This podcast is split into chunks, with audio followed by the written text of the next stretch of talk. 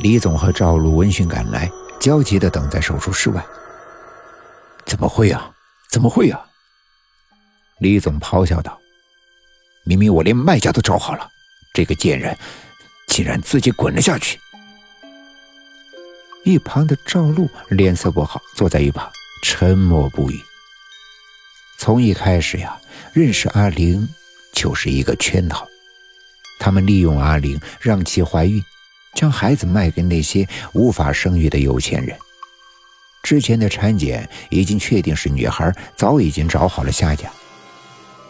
这两个人呢是惯犯，若是男孩便会说是死胎，可万万没想到阿玲会突然从楼梯上滚下，一定是有人走漏了风声。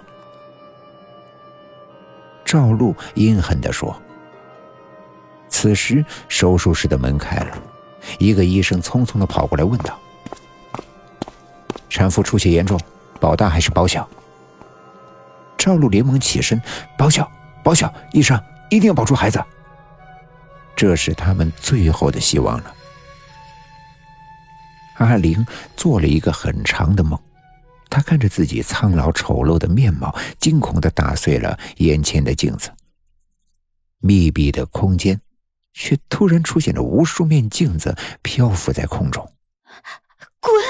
都给我滚！我是最好看的。阿林拼命的抓着自己的脸，想把脸皮给撕下。妈妈，妈妈，你为什么不要我了？女孩的哭泣的声音响起。走开，走开！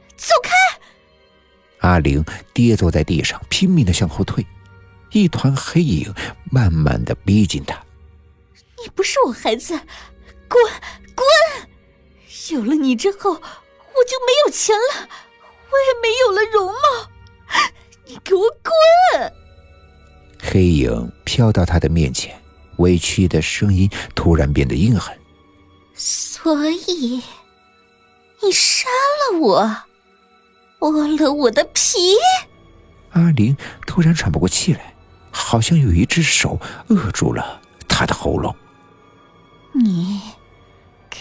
我去死吧！心电监护仪发出“滴”的一声，医生们松了一口气，他们尽力了。下一秒，医生们惊恐的看着阿林的皮肤以肉眼可见的速度变得干燥暗淡，布满了老年斑。突然一声惊叫，一个护士跌坐在地上。啊，脸脸护士颤抖的手指着阿林的脸，顺着护士的手，他们看到阿林的脸皮一点一点的往下掉，露出里面丑陋可怖的脸。没人发现，一团黑影一直隐藏在角落里。深夜，老王抱着一个熟睡的婴孩回到了村东头，准确来说是回到了乱葬岗。他把孩子放在一口棺材上，盖上，倒上了一杯茶，细细的品味。不久，棺材里传来了孩子哭泣的声音。这世上没有免费的午餐，你若想变好看，便去将你村子里最好看的女人带到这里，我将她的皮换到你身上，如何？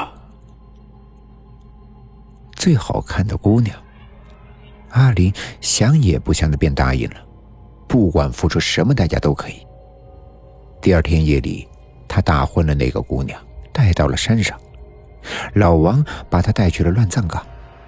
阿宁站在一旁，尸腐味扑面而来，他汗毛站立，将怀里的女人递给了老王。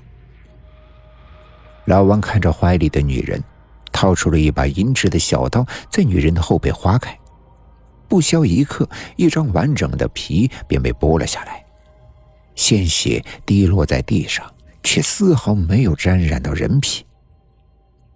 月光下的银器格外的晃眼，他似乎看到了那个美丽的自己。如法炮制，阿玲成功的换上了人皮，最后的要求便是将第一个女儿给他。棺材里的哭声越来越细微，最终消失。老王起身打开了棺材，将孩子抱出来，掏出了那把阴质的小刀。他有乱葬岗的怨气心肠，长居在此不过是因为人们的贪恋。不治之症也好，变美之心也罢，他们总要付出代价。想要孩子病好的，自己活不过花甲之年；想要变美的，就必须杀掉一个好看的人。此外，他们都要给他一个女婴，让他来永葆青春。老王看着镜子里刚刚修补好的脸，电视播报着最新的凶杀案。老王笑了笑，那两个跟他抢孩子的人呐。真是自不量力。